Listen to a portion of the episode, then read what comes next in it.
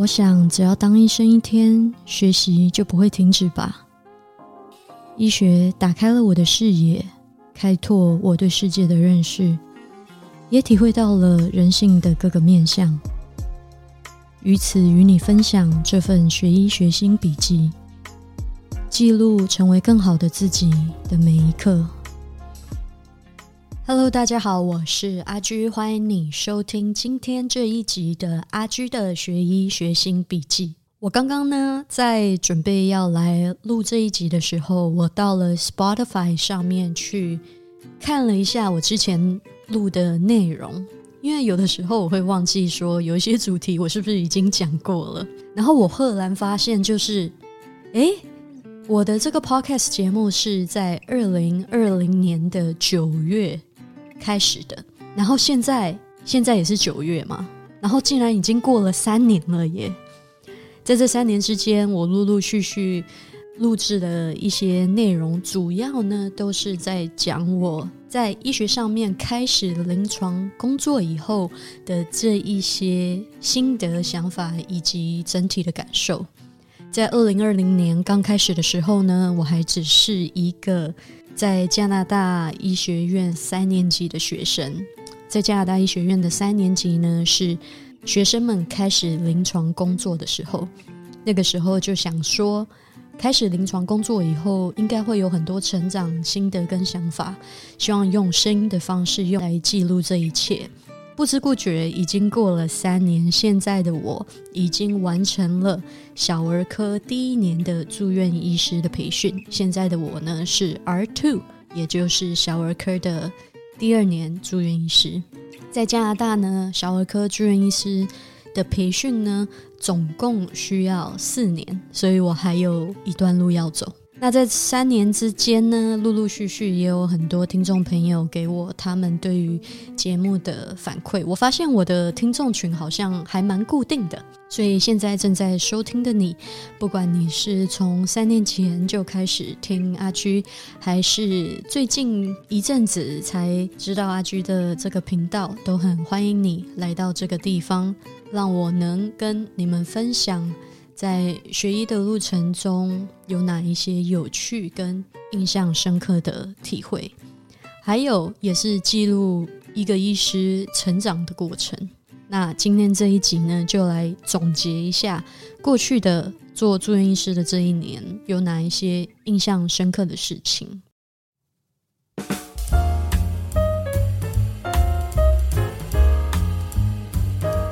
你喜欢这个节目吗？欢迎你到脸书或者是 Instagram 上面搜寻阿居的学医学新笔记，就可以追踪我哦。也欢迎 Donate 请阿居喝咖啡，到本集节目的资讯栏就可以找到 Donate 的连结。谢谢你支持阿居继续录制 Podcast，别忘了点五颗星还有留言哦。在过去这一年做住院医师的日子里，我印象很深刻的。就是经历了两次的 burnout。什么是 burnout？我在第三季的第四集里面有讲说，医护人员的同理心匮乏以及职业疲劳。那这个词在我刚开始做住院医师的时候就常常听到，一直到我这一年亲身体验过以后，我才知道什么叫 burnout。那 Burnout 到底是什么？我在这里就不多说了啊。如果您有兴趣的话，可以到第三季的第四集去听一下。那在过去这一年里面，我所经历的两次 Burnout 呢，一次大概是在去年十一月的时候，那个时候我连续做了三个礼拜的工作，都没有放假休息，连周末都没有。通常会发生这样的事情呢，是因为连续两个周末都要值班，所以就等于说没有休息这样子。那那个是十一月份，burnout 会有哪一些症状？呃，我当时呢是首先身体上的疲倦是一定的，再来就是心情上面的低落。嗯，其实跟忧郁的症状很像，嗯，比如说提不起劲，注意力不集中。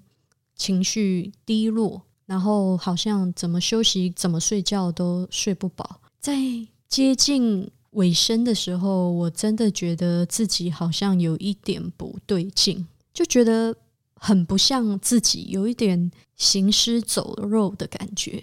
那个是我第一次真的经历职业的这个疲劳。然后我们的住院医师协会呢，有提供一些怎么说帮助住院医师的资源吧，就是有一个医师专线可以打。如果说你是医师，然后你有经历一些职业倦怠、职业疲劳，或者是任何情绪上面的问题的话，你都可以打这个电话，然后就有短期的咨商可以做。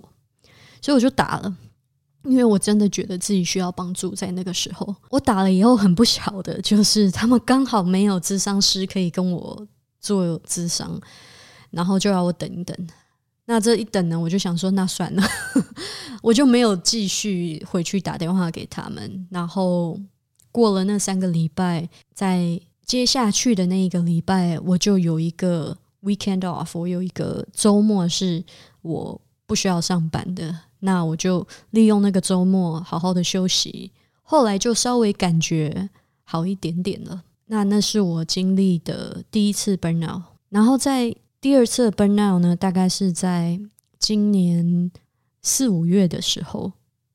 那一次的 burnout 呢，也是一样哦。我在做 CTU，CTU 呢就是 Clinical Teaching Unit，算是在我们医院里面非常忙碌的一个病房啊。主要呢都是由住院医师在跑的。那么那一次呢，也是一样哦，工作。时数很长，很累，跟我十一月经历的差不多一样的症状，就是觉得自己非常的不像自己，情绪上面起伏很大。那一次，我记得有一个周末我在值班，病房呢只有我一个住院医师在负责，所以我一直在接口，一直在接口。然后我印象很深刻，就是那一天我早上跟我的老师。巡访完以后，我需要跟我的老师做一个坐下来，然后讨论所有病人的一个动作。因为因为我们病人很多，所以我们就分工合作。他巡访一些病人，我去看一些病人，然后我们最后再聚集起来讨论一下所有病人的状况，以及他们接下来我们要怎么做，去讨论我们的 plan。就在这个时候，我接到了护理长的电话，然后他就说：“诶，那个一零叉叉号的病房今天是不是要出院了？你可不可以尽快让他们出院？”我就说：“好的，我会。现在只有我一个人，我有空的时候，我就会帮他办理出院。”然后他就说：“那你尽快好吗？因为我们现在病房很不够，需要赶快空出一个病房来。”我说：“OK，我知道了。”你可以理解吗？就是在那个已经很多，想象一下，已经有很多电话一直打电话来说，诶，这个医嘱要改。另外一个护理师说，诶，这个这个病人呃情况好像变糟了，你赶快来看。然后护理长要催促你赶快帮另外一个人办理呃出院。然后这另外一方面呢，又你要跟老师讨论所有病人的病情以及接下来应该怎么做。然后。这些事情就只有我这么一个人，就已经就是焦头烂额了。可是其实这个真的是我们那一般病房里面的日常，只不过在周末的时候，因为只有一个住院医师，所以 I'm I'm being pulled to many different directions。那么那一天就是这样子的一个情况。后来呢，有一个病人，他我印象很深刻，他的血压有一点点的呃低。但是没有到很低的状况，那我就先去看了一下那个病人。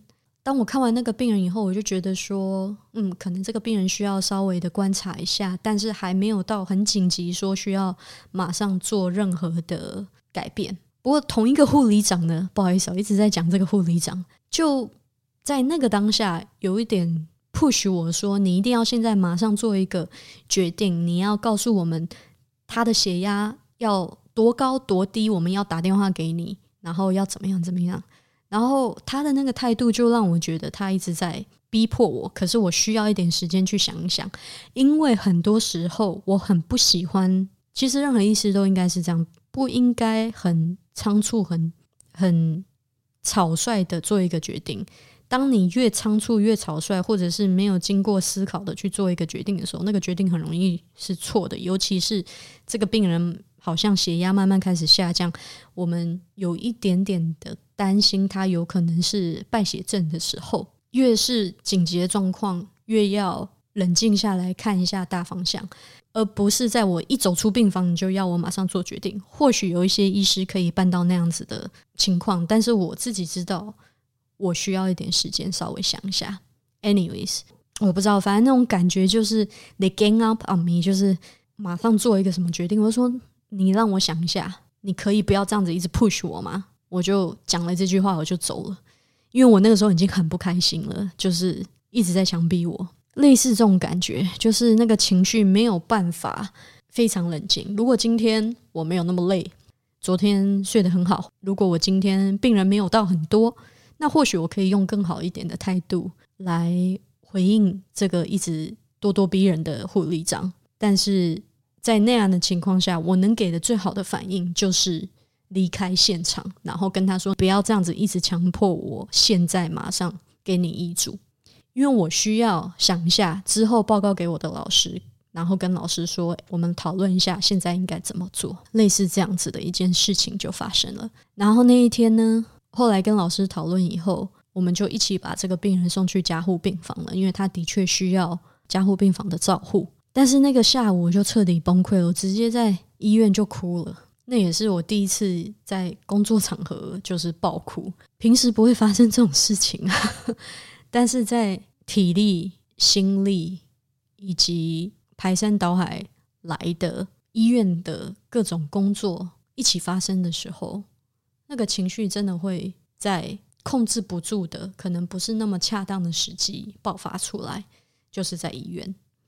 这个是我第二次经历所谓的 burnout。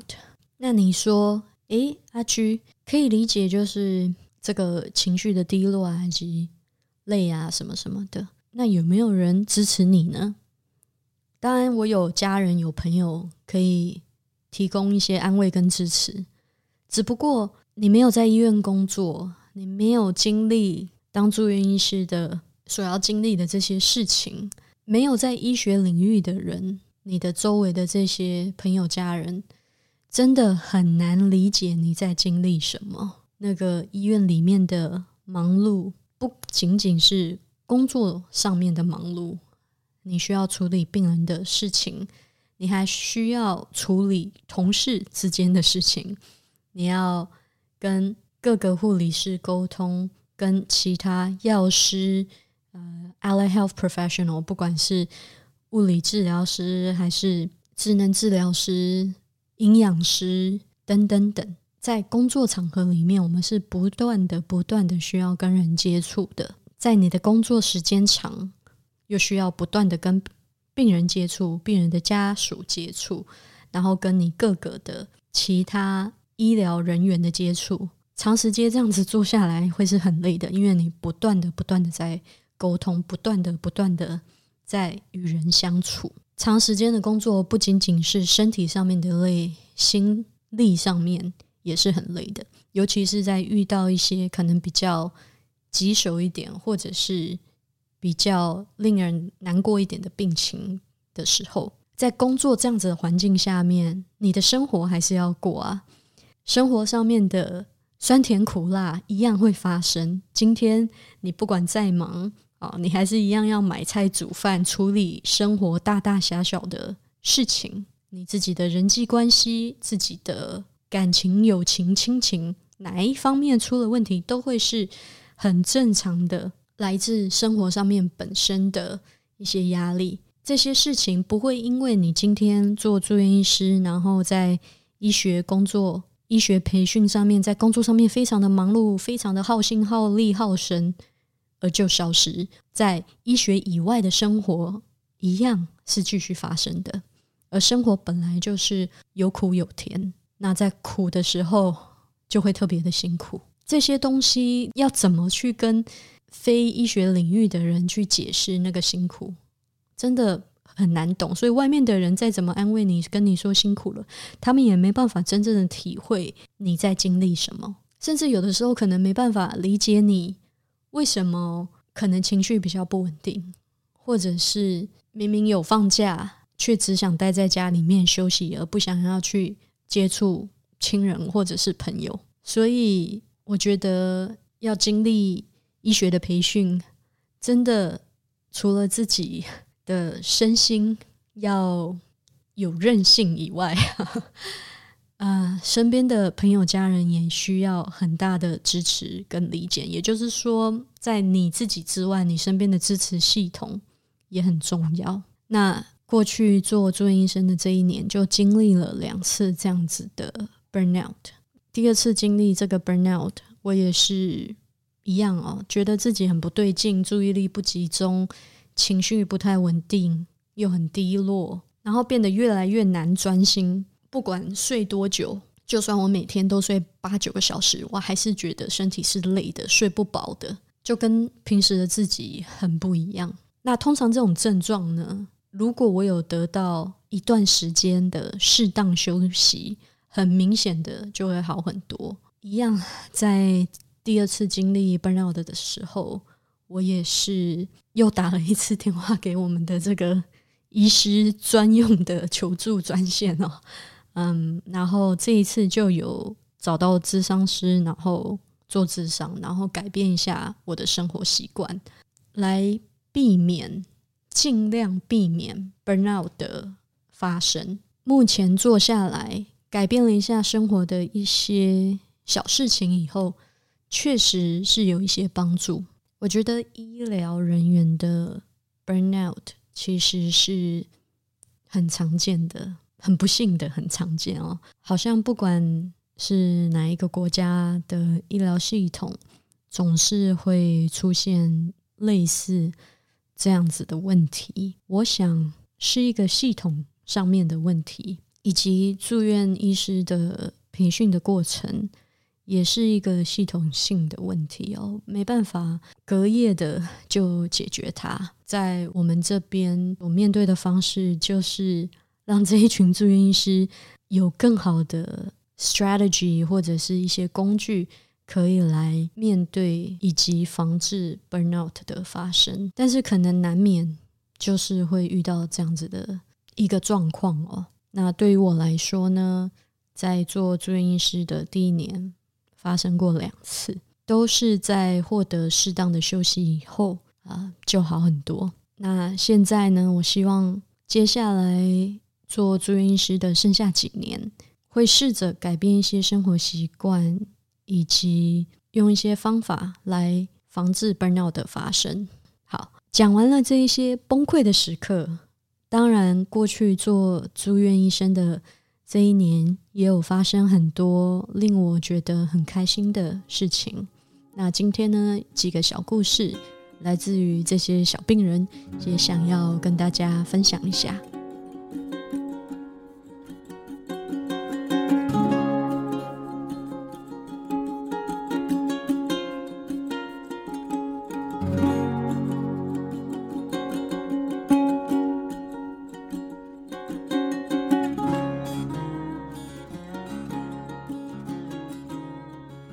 我觉得过去的这一年做儿科的住院医师，令我感到最开心的，肯定就是跟小病人以及他们的家人的接触，以及所建立的那个互相信任的关系。我觉得这个是我工作上面满足感以及成就感最大的来源之一哦。另外，在儿科，如果能看见小朋友逐渐的康复。也的确是非常有成就感的一件事情。在过去的一年，有几个令我印象深刻的病例。在我刚刚开始做住院医师的时候，我在我们的儿童医院遇到了比昂卡。当然，比昂卡是匿名哦。比昂卡呢，他才四五岁，他因为得了流感哦，流行性感冒 A 型流行性感冒，出现了非常罕见的并发症。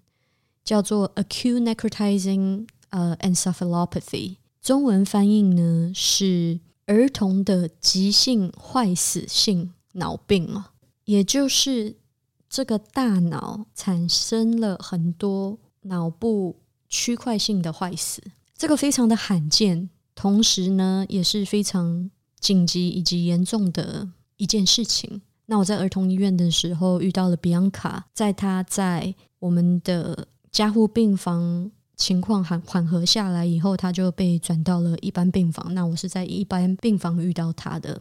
我们住院医师每一个月都要跑不同的单位，所以我一遇到比昂卡跟照顾他呢，就是一个月，一个月每一天的巡房，认识他的家人，照料他的情况跟理解他的情况，当然建立了一个很深的关系。那同时，他也是一个非常令人难过的病。理哦，就是这么罕见的一个 A 型流行性感冒的并发症，真的只是流感而已。可是竟然出现了一个这么严重的并发症，而导致他基本上在我遇到他的时候是没办法运用四肢，没办法讲话，没办法沟通，没办法自己进食。可是你知道他是在那里的，他是会有一些反应的。他当然也没办法打理自己的大小便。当然，他也才四五岁啊，可是他是要包尿布的。在那之前，在这些事情发生之前，他是一个非常健康的孩子。所以在那一个月，嗯，慢慢的看他一步一步的慢慢进步。其实这个疾病的致死率是很高的，可是他非常幸运的活了下来，有非常多科的照会。而作为一般儿科的住院医师，我就成了主要的为他。安排各科照会，以及去理解整合各科所建议的治疗方案，把它们整合在一起。后来一个月过去了，嗯，比安卡呢也进入了他需要长期复健的一个阶段哦。那令我很开心的是，过了几个月后，我在复健科那里，我特别去找他，我知道他还在复健科里。他后来从一般儿科的病房转到复健科，开始做复健。他已经可以自己吃饭，自己去游泳，可以走一些路。当然，他大部分时间还是坐轮椅，但是他已经可以坐起来了。在我遇到他的时候，他还不能坐起来。他可以讲一些简单的字，有一些简单对话可以表达自己。另外呢，他也胖了很多，因为在他还在病房里面的时候，他非常的瘦。因为当时的营养并不是这么的好哦，但是我在看他的时候，他会跟我说嗨，还会跟我击掌 high five 这样子，就是看到一个病人从很严重的情况慢慢慢慢一点点的康复，就是这样子的 moment，让人觉得很值得庆祝，然后让人觉得哇，做这个工作还是很令人开心以及令人振奋的。那这是比昂卡的一个小故事。另外，我还遇到了一个小男生，他叫 Justin。他呢是一个有高功能自闭症的一个孩子。他非常非常非常的聪明，他的 IQ 简直是天才了吧？他虽然才七八岁，但是他的自然生物的这个程度，大概已经到了高三的程度了。每一个在自闭症光谱上面的孩子都很不一样。那他刚好呢是在这个光谱里面，然后有着非常高的智商。很多自闭症的孩子呢，会有一个他们特别专注的一个主题。对于 Justin 来说呢，他特别专注的主题就是生物，所以他特别特别喜欢读生物的课本。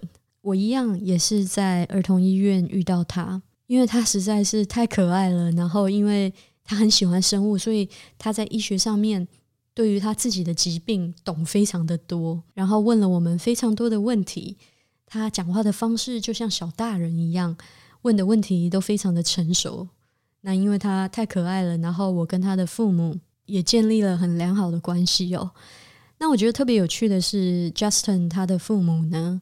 呃，曾经在台湾住过，所以我们在这个话题上面又特别的好聊。我就直接跟这个 Justin 的父母还有他的一家人变成了朋友。他们不来自于温哥华。有一次我有机会去他们来自的那个社区的时候，我就有去拜访他们，然后我们有一起出去玩。他就跟我说：“嗯 Justin 当然后来经过治疗以后，身体状况就得到控制了。然后他的妈妈就跟我说：“如果我有什么多余的课本要送给他的孩子，欢迎给他，因为他虽然只有八岁的身体，可是他的智商非常的高，在学校所学的东西对他来说太简单了。我就觉得非常的有趣，可以。”遇到像 Justin 这样的小病人，我非常喜欢的一个培训环节呢，是我的 program 有给我机会，让我可以去一些比较偏远地区来工作，然后到那边社区里面去做社区的呃儿科的服务。我非常喜欢这样子的工作内容哦，因为你可以跟当地的社区做一个更深刻的连接，去理解那边的人们。另外，在偏乡地区。医疗资源比较不那么的丰富，不像在温哥华有儿童医院以及有各大专科的医师可以让你呃询问你要的临床上面的问题。可是，在偏乡没有这样子的资源可以让我们来运用哦。虽然可以打电话，但是专科医师不可能马上就来照会。那在偏乡地区呢，你在临床上面的功夫就要。比较足够。当然，作为一个学习者，我能学到的东西在偏乡地区会多很多。那个临床的功夫是很扎实的。如果你有在 follow 我的 Instagram，你就会知道，不久之前我去了加拿大北边的一个领地，叫做 Yukon 玉空。那 Yukon 很大哦，它的最北呢，其实已经到了北极圈里了。然后我在 Yukon 的首都叫白马，我在白马遇到了一个小病人，他的名字叫 Derek。那 Derek 呢是呃有先天性的心脏病，他让我印象特别特别的深刻，因为我在白马的时候，在诊所里面发现他半边的面部面瘫，其实那个给我一个很大的震撼，因为一般在诊所里面看到的孩子都不会这么的。不会这么的 sick，通常都是稍微健康的，很少在诊所里面看到，嗯，生病比较严重的孩子。通常生病比较严重的孩子都会在医院啊，或者是急诊室里面看到。所以那一天我在做这个门诊的时候，我看到他一开始只是写说，哦，可能是中耳炎。那中耳炎在儿科是一个非常常见、非常简单的一个一个病哦。然后我看他的时候就觉得好像哪里怪怪的，因为他进来的时候只是说是中耳炎，然后我就检查他的耳朵，嗯，确实有中耳炎的现象，但是他真的好不舒服哦，他在诊间里面就一直躺着，一直说就是自己很不舒服，因为那是我第一次遇到他，所以我不知道他原本长什么样子，但我就觉得他的脸好像怪怪的。在我做完那个照会以后，我走出了。诊间正准备要去跟我的老师报告的时候，突然一个想法就让我想说，再去看一下他的脸好了。我觉得他的脸怪怪的。后来仔细看了以后，就发现他真的是面部是半瘫的。然后他的父母也是在我询问以后，他们才是第一次发现说，诶，对，他的脸怎么一半是呃瘫痪的，是没办法动的？可能因为。他一直躺着，然后眼眼睛一直闭着，也没有笑，也没有任何表情，因为他看起来就是很不舒服嘛。所以没有人很仔细的去看他的脸，就是这么一个小小的直觉，让我回去多看了他的脸一眼，才发现说，原来他的脸半部面瘫。那这个就很严重啦，因为这有可能是呃脑部的问题，也有可能是神经的问题。但是经过就是仔细的检查，我们判断应该是来自脑部的问题，所以我跟我的老师呢就紧急的送他到医院去做 CT 脑部的检查。后来的确呢，在他的脑部发现了一个很大的一个脓肿啊，abscess。那后来就赶快呢叫直升机把他送到了温哥华的儿童医院做手术。后来我离开了白马。By the way，白马呢，我真的非常喜欢我在那里的时间。玉空非常非常的美，它是一个很美丽的地方，我很喜欢在那边的生活。Anyways，后来我从白马回到了温哥华以后，我又遇到 Derek 了。成为他最主要的住院医师。因为在白马认识了他，回来温哥华又遇到了他，我就觉得这个缘分非常的奇妙，跟他们的家人呢也变得非常的熟悉。后来他状况什么都稳定了以后呢，就帮他办理出院，用又送他从温哥华回白马，就是我从白马送他到温哥华，然后回到温哥华，竟然又从温哥华送他回白马这样子。可是这件事情让我印象非常深刻的是，后来过了一个礼拜，他又从白马被送回来了。这一次，我觉得是我在临床上面第一次非常非常害怕失去一个病人，他的状况非常的糟糕，嗯，可能是心脏性的衰竭，因为他有先天性的心脏病，那这个心脏病是没办法治愈的，也没办法动手术去解决的，所以。其实我们都知道，他的生命会是有限的，总有一天他的心脏会开始衰竭，然后他就会离开。虽然知道他的病史是这样子，可是，在那一刻，真的遇到他好像快不行的时候，那是我第一次这么、这么、这么的害怕以及觉得难过。我在。第二次为他办理出院呃住院的时候，就是他不是回去白马了吗？然后后来又被送回来了，我就又成为了他的最主要的住院医师。因为所有住院医师里面，我比较了解他的病情，所以就由我来做他的主要的住院医师。那是我第一次这么的害怕，以及这么的因为一个病人而难过。我觉得就是因为之前的那个缘分、那个连结，让我对这个病人产生了情感吧。这并不是我第一次遇到安宁的病人，或者是情况危急的病人，或者都不是，也也不是我第一次遇到病人可能会离开。可是我觉得这个差异在于，Derek 在之前就是很正常的一个孩子。他其实，在不生病的时候，他跟一般正常的孩子并没有两样，而且他也活到了九岁、十岁。我们知道有一天他的心脏会衰竭，然后就会慢慢的没办法继续有负荷他的身体。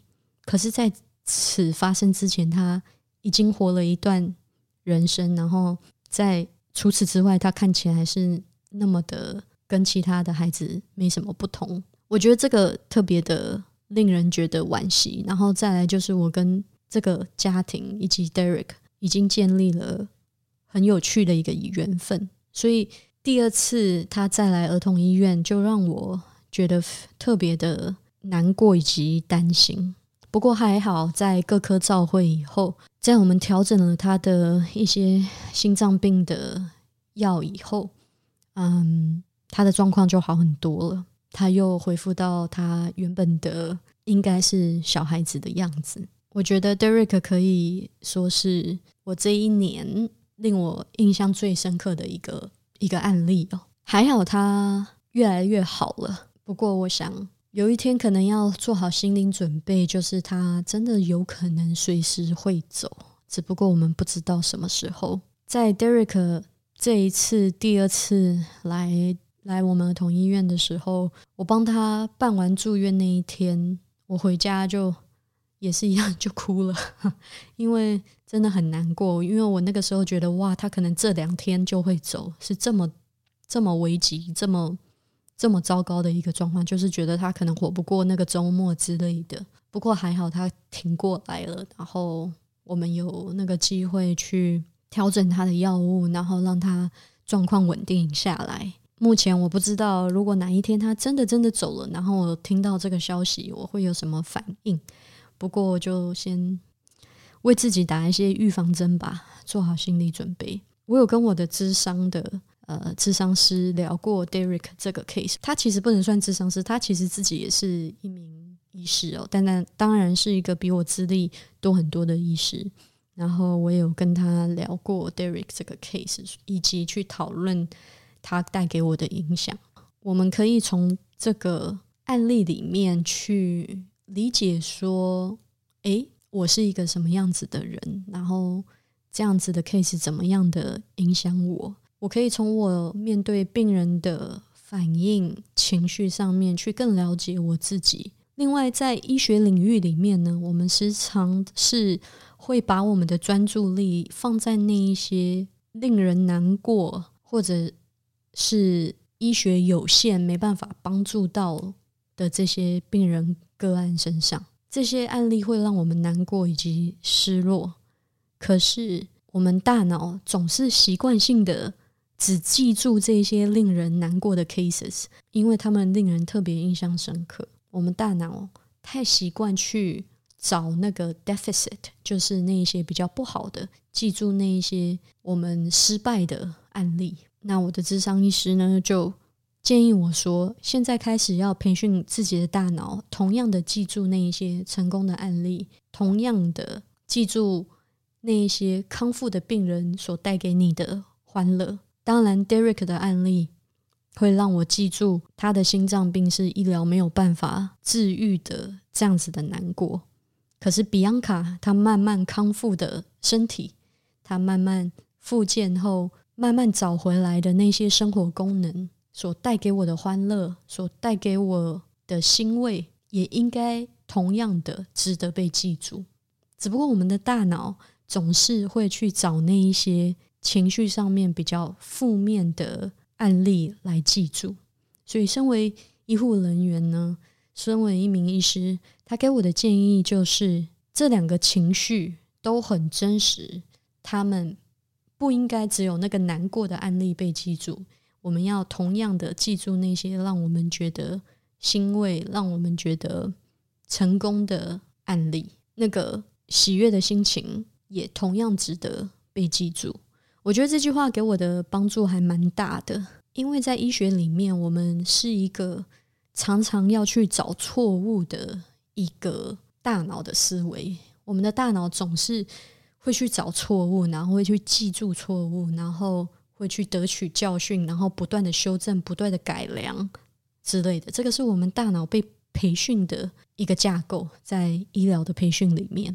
可是，其实这样子的思维模式对于心理健康并不是特别的好。整个医学的文化也是以错误为指标，就是大家都比较容易看到错误，在整个医学文化里面。如果病人好起来了、康复了，这个好像是应该的，我们不会特别去庆祝说啊，我们治愈了某一个病人。We we take it for granted，然后我们就觉得那个是应该要发生的。可是，如果我们当我们没办法治愈一个病人的时候，我们就会去觉得说要吸取教训。这个是整个医学的文化。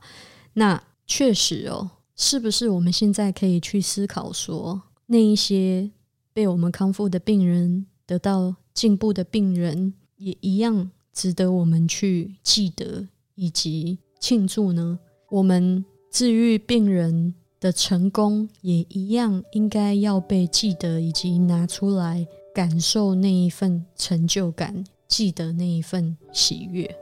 我们太容易觉得说，哦，那个就是我们应该做的，没什么好值得庆祝的。可是换一个思维，或许。在漫长的医疗培训以及医疗的职涯当中，记住那一些值得庆祝的时刻，以及值得庆祝的病例，我们治愈病人的病例，记住那些欢喜的时刻，可以让我们在这条路上走得更久。我觉得这个是一个很好的一个建议吧。好，今天的这一集呢，聊了许多，从过去的这一年有哪一些崩溃的时刻。拿一些低落的时刻，那些 burnout，到后面遇到了几个印象深刻的小病人，他们的故事、他们的病程，以及带给我的这些 lessons，很开心在这里可以跟你一起分享。希望呢也能够带给你一些想法。那你如果有任何想要跟我分享的，也欢迎到我的 Instagram 或者是脸书给我留言哦。那今天的这一集就到这边。谢谢你的收听，我们下次见喽，拜拜。